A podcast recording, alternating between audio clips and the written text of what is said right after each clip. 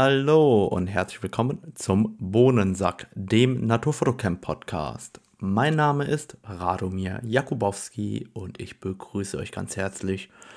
Heute gibt es eine neue Episode Naturfoto News und die gab es schon recht lange nicht mehr. Hintergrund ist, dass anscheinend aufgrund des aktuellen Chipmangels doch recht wenig neue Produkte vorgestellt werden, beziehungsweise viele Produkte, die vermutlich auch geplant sind seitens der Industrie, ein wenig nach hinten verschoben werden. Trotzdem gibt es jetzt wieder einige neue Produkte, über die ich gerne mit euch sprechen möchte. Und da fangen wir vielleicht an mit dem Thema Speicherkarten. Denn im Speicherkartenmarkt scheint es recht viel Bewegung zu geben. Und die neue Währung, mit der alles bezahlt wird, sind CF Express Karten. CF Express Karten Typ B sprießen im Moment wie sonst was aus dem Boden und ähm, die Hersteller überwerfen sich mit immer tolleren Versprechen. Und da muss ich sagen, bin ich schon ein wenig hellhörig momentan, weil ganz, ganz viele dieser Hersteller, die im Moment mit neuen CF Express Karten um die Ecke kommen, bewerben auf der einen Seite Flash-Speicher, die sie nicht selber herstellen, sondern zukaufen. Und vor allem bewerben sie diese mit den schnellsten Speicherkarten, die am Markt verfügbar sind. Und deshalb einfach mal ein Beispiel. Und der Hinweis, Leute, passt auf beim Speicherkartenkauf und kauft euch die Speicherkarten, die ihr wirklich braucht. Also auf der einen Seite einen Speicher, der langlebig ist und auf der anderen Seite eben auch einen Speicher, der schnell ist. Als Beispiel wird getitelt Lexus upcoming CF Express Cards will be the world fastest. Das heißt, die neuen Lexa CF Express Karten werden die schnellsten Speicherkarten am Markt sein. Und jetzt kommt das sehr, sehr Interessante daran. Wenn ihr schaut, diese Speicherkarten sind VPG 400 spezifiziert. Die VPG 400 Spezifizierung besagt lediglich, dass es eine Mindestschreibrate, also eine Minimum Sustainable Write Speed von 400 Megabyte pro Sekunde gibt. Und das ist beileibe nicht das schnellste, was auf dem Markt ist. Das heißt, man schreibt drauf, dass in der Spitze zwar bis zu 1900 Megabyte pro Sekunde geschrieben werden können, diese werden aber eigentlich in einem lang- oder längerfristigen Schreibprozess nicht erreicht werden, sondern man gibt an, der Speicher schafft 400 Megabyte pro Sekunde. Und da hatte ich schon mal mit Jan Wegener im Podcast drüber gesprochen. Es gibt im Moment nur zwei Hersteller, die diese Mindestschreibraten konkret spezifizieren. Und wenn man sich dann zum Beispiel die Wise Pro Karten anschaut, da hat man eine Mindestschreibgeschwindigkeit von 1300 bzw. 1400 Megabyte pro Sekunde, je nachdem, welche Speicherkarte man nimmt als Beispiel. Und das bedeutet, dass diese Speicherkarten in einem längerfristigen Schreibprozess wesentlich schneller sein werden. Und das gleiche gilt auch für ProGrade. Das heißt, wenn ihr eine schnelle Speicherkarte kaufen wollt und da eben auch dauerhaft Daten draufschaufeln wollt, dann schaut euch auch an, was ist denn oder was wird denn wirklich mindestens geschrieben und nicht was wird maximal geschrieben, weil diese maximale Schreibgeschwindigkeit wird eben in der Praxis eigentlich nicht erreicht werden können. Und wo wir beim Thema Speicherkarten sind, Wise hat zudem auch noch neue SD-Karten angekündigt und zwar konkret schnelle, große SD-Karten. Das heißt, auch dort ähm, geht die Entwicklung der Speichermedien weiter. Und zwar haben die jetzt 128 GB, 256 GB und 512 GB Speicherkarten angekündigt mit 290 MB Lesegeschwindigkeit und 260 MB Schreibgeschwindigkeit. Und da werde ich mit Sicherheit noch zuschlagen, weil es endlich große, schnelle SD-Karten gibt. Das heißt, ich werde mich da mit den 512 GB Karten als Backup für den zweiten Kartenslot ähm, eben auch eindecken. Dann kommen wir wohl zu den wichtigsten News im oder für den Naturfotobereich und das ist aus meiner Sicht im Moment das neue Nikkor 800 mm 6.3 VRS. Und was ist so toll an einem 800 mm Objektiv? Generell ist 800 mm eine Brennweite, die schon sehr speziell ist und die wenigsten brauchen ein 800 mm Objektiv als Festbrennweite. Das Schöne ist, was Nikon hier geschafft hat, nämlich irgendwie dieses Objektiv bezahlbar zu bauen. Bezahlbar heißt 7299 Euro bei einer Offenblende von 6.3. Und wenn wir uns das mal anschauen oder vergleichen mit den Pendants von Canon und von Nikon, also mit den 800 mm 5.6 Objektiven, die liegen irgendwo Tendenz in Richtung 20.000 Euro bei Canon, bei Nikon aber ganz genauso. Also auch das Nikkor 800 mm für das F-Bayonet hat einen Neupreis von knapp 20.000 Euro. Und da muss man ehrlich sagen, eigentlich ist es wirklich ein Preis-Leistungs-Schnapper. Und dazu kommt 2385 Gramm sind für ein solches Objektiv wirklich sehr, sehr leicht. Jetzt verwendet das neue Nikkor 800 mm Objektiv sogenannte PF-Linsen. Das sind Phasen-Fresnel-Linsen, ähnlich von der Technologie wie die DO-Technologie im Hause kennen. Und Nikon hatte ja in der Vergangenheit zwei sehr erfolgreiche PF-Objektive am Markt, und zwar ähm, das 300 mm 4.0 und das 500 mm 5.6, jeweils für das F-Bayonet. Und jetzt sagen einige, ja Mensch, die PF-Technologie die hat ja schon den einen oder anderen Nachteil bei Gegenlicht, teilweise auch beim Bokeh. Und deswegen ist natürlich das Objektiv mit 5.6 von Nikon als auch das Canon viel, viel besser. Aber wenn man dann den Preisunterschied sieht, 7300 zu knapp 20.000 Euro, da muss ich sagen, waren die PF-Linsen in der Vergangenheit bei Nikon schon ziemlich gut. Und wenn dann der Preisunterschied irgendwo im Bereich von 10.000, 13.000 Euro liegt, dann muss ich sagen, hm, vielleicht ähm, kann man dann doch mit einer PF-Linse leben, also gerade wenn man mit Nikon fotografiert. Und auch die anderen Eckdaten, also eine Naheinstellgrenze von 5 Metern und ein maximaler Abbildungsmaßstab von 1 zu 6,3, das ist auf jeden Fall aus meiner Sicht sehr, sehr praxistauglich. Und dann ist halt dieses 800er eine Drittel Blende lichtschwächer. Ich meine, von 5,6 nach 6,3, das ist eine Drittel Blendenstufe.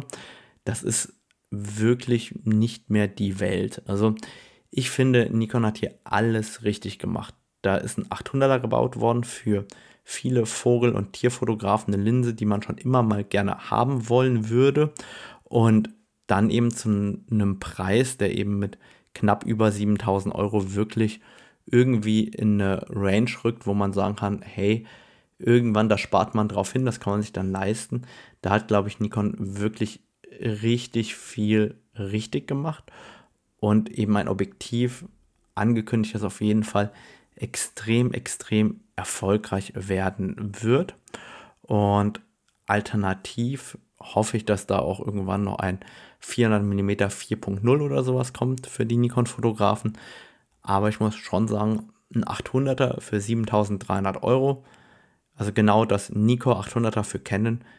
Ich würde es mir heute kaufen für Canon und dementsprechend muss ich sagen, hey, da ist wirklich mal ein Objektiv von Nikon rausgekommen, wo ich sagen muss, Chapeau, da bin ich neidisch als Canon-Fotograf. Das hätte ich auch sehr, sehr gerne. Und machen wir bei Nikon weiter. Ich hatte ja mit Jan auch schon letzte Woche im Podcast darüber gesprochen. Es gibt eine neue Firma für die Z9 von Nikon und da gibt es wirklich richtig, richtig viele neue Benefits für die Fotografen und vor allem auch für die Videografen. Und das heißt, wer von euch eine Nikon Z9 hat, auf geht's, neue Firmware runterladen. Dann gehen wir doch mal rüber zu Sony. Bei Sony gibt es zwei neue Objektive. Und zwar zunächst das Sony PZ 16 bis 35 mm 4.0G. Was ist PZ? PZ heißt so viel wie Power Zoom und das bedeutet, man kann zoomen über eine elektronische Verstellung im Objektiv. Und das ist für den Fotografen erstmal unverständlich und uninteressant. Aber wenn man so darüber nachdenkt, ist das Thema PZ, also das Power Zoom, sehr, sehr interessant für Videografen, weil nun kann man auf der einen Seite sehr, sehr smooth zoomen, sehr gleichmäßig zoomen und gleichzeitig kann man den Zoom auch fernsteuern.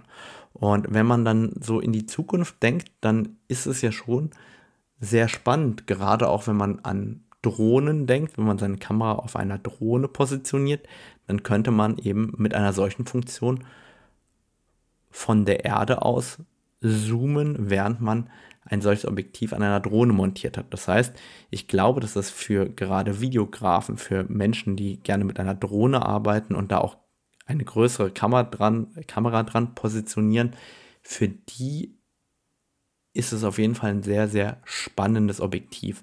Mit 353 Gramm ist es sehr, sehr leicht. Ein 72 mm Filtergewinde hat das Teil und kostet 1500 Euro.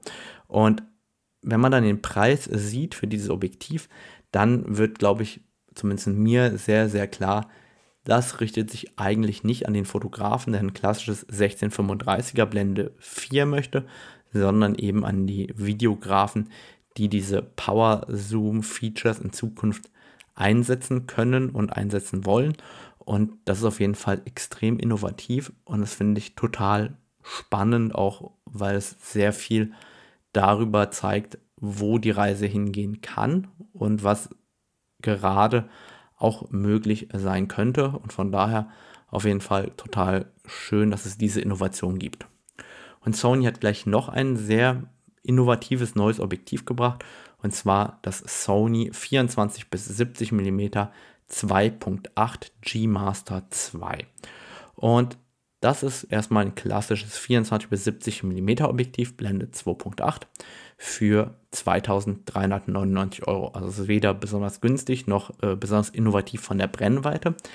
Dafür ist es besonders innovativ, was die Größe und das Gewicht angeht. Wenn man sich das Ganze nämlich anschaut, 698 Gramm gibt Sony als Gewicht an, also roundabout 700 Gramm. Das Canon Pendant wiegt roundabout 900 Gramm. Das sind 200 Gramm Unterschied. Und jetzt mögen manche sagen, ja 200 Gramm, das ist jetzt wirklich nicht kriegsentscheidend, aber 200 Gramm ist schon richtig viel in dem Bereich. Da sind über 20 Prozent Gewichtsersparnis zur Konkurrenz.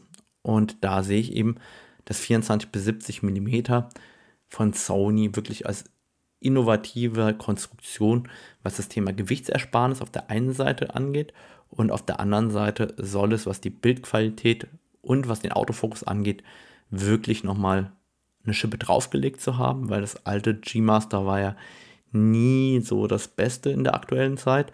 Und jetzt hat Sony einfach nachgezogen und sein 24-70 nochmal auf Stand gebracht. Hat auch wie üblich ein 82 mm Filtergewinde. Und da hat man auf jeden Fall, glaube ich, als Sony-Fotograf eine Linse angeboten bekommen, die richtig, richtig gut ist.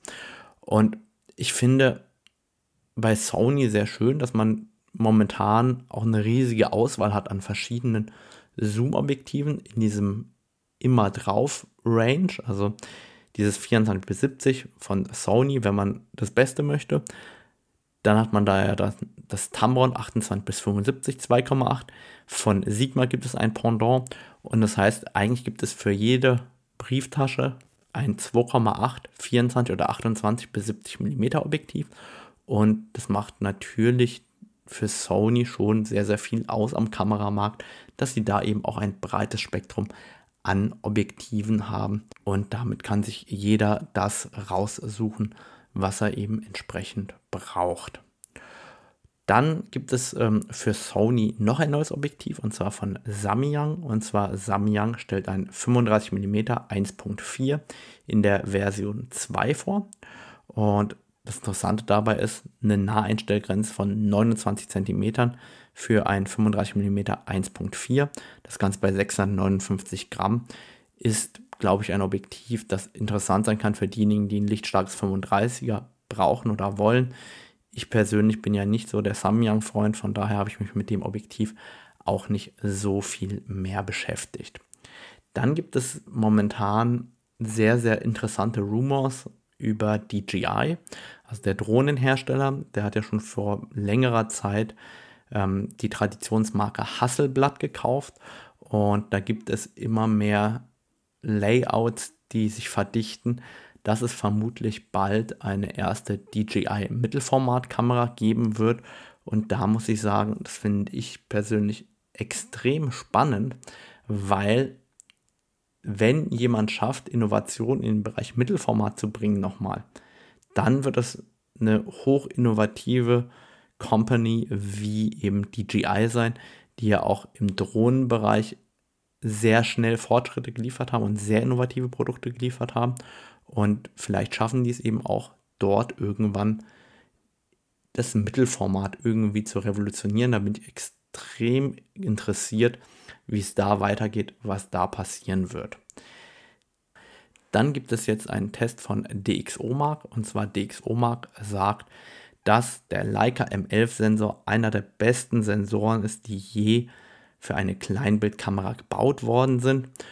Und das finde ich persönlich richtig cool, dass Leica nicht nur beim Preis ganz vorne mit dabei ist bei der Leica M11, sondern eben auch, dass die Sensortechnologie an der Stelle auch hält, was versprochen worden ist, weil man hat eben den innovativen Sensor gebracht, bei dem man die Auflösung wirklich verstellen kann auf Sensorebene und dass man das jetzt noch quittiert, indem man feststellt, dass es auch einer der besten Fotosensoren ist, empfinde ich persönlich als eine sehr, sehr schöne Sache, einfach weil man an der Stelle auch mal Leica würdigt, dass der Sensor eben entsprechend zum Preis und zur Verarbeitung in dieser Kamera passt.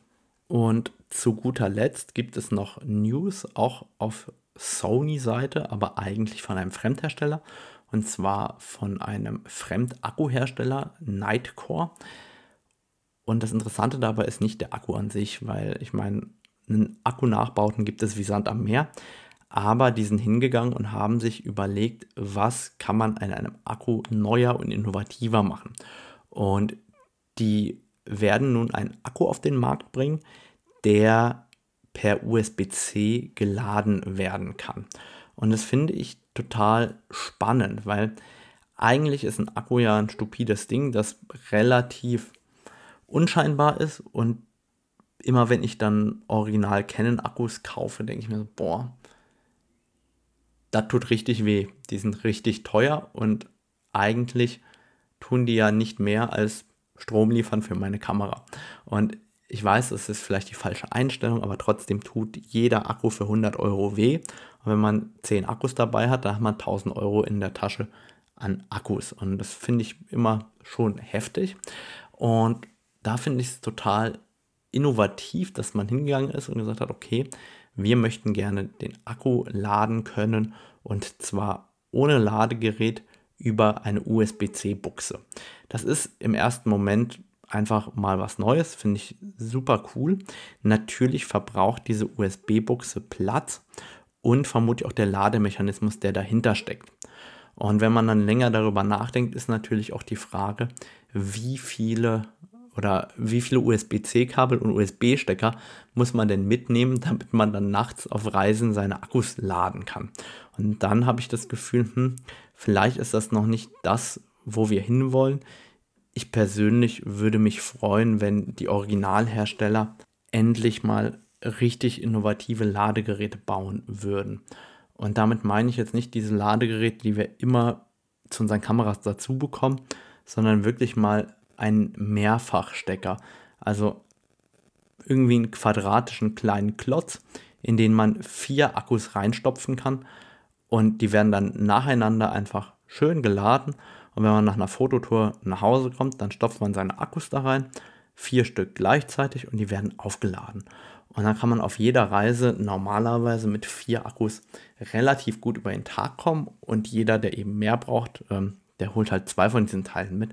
Aber ich finde es halt, was diese Technologie angeht, die gesamten Ladegeräte bis auf die schönen Ladegeräte von der 1DX Mark II, Mark III, beziehungsweise auch von der R3, wo man eben zwei große Akkus reinstecken kann, empfinde ich als absolute Belastung. Ich habe auf jeder Reise Minimum zwei normale Ladegeräte dabei und finde, genau da sollte man vielleicht mal ansetzen und eben auch Produkte in-house von Originalherstellerseite bringen. Ich persönlich bin gar kein Freund von Fremdhersteller im Bereich Akku- und Ladegeräten und dementsprechend, ich weiß, dass es Produkte gibt, die ähnliches bieten, aber eben nicht äh, vom Hersteller zertifiziert sind und da halte ich persönlich eben auch Abstand im Endeffekt. Gut, ihr merkt, heute sind die Naturfoto-News sehr, sehr kurz gehalten. Es gab relativ wenig neue Dinge äh, an Neuvorstellungen. Und dann wünsche ich euch einen schönen Tag. Bis dann. Tschüss.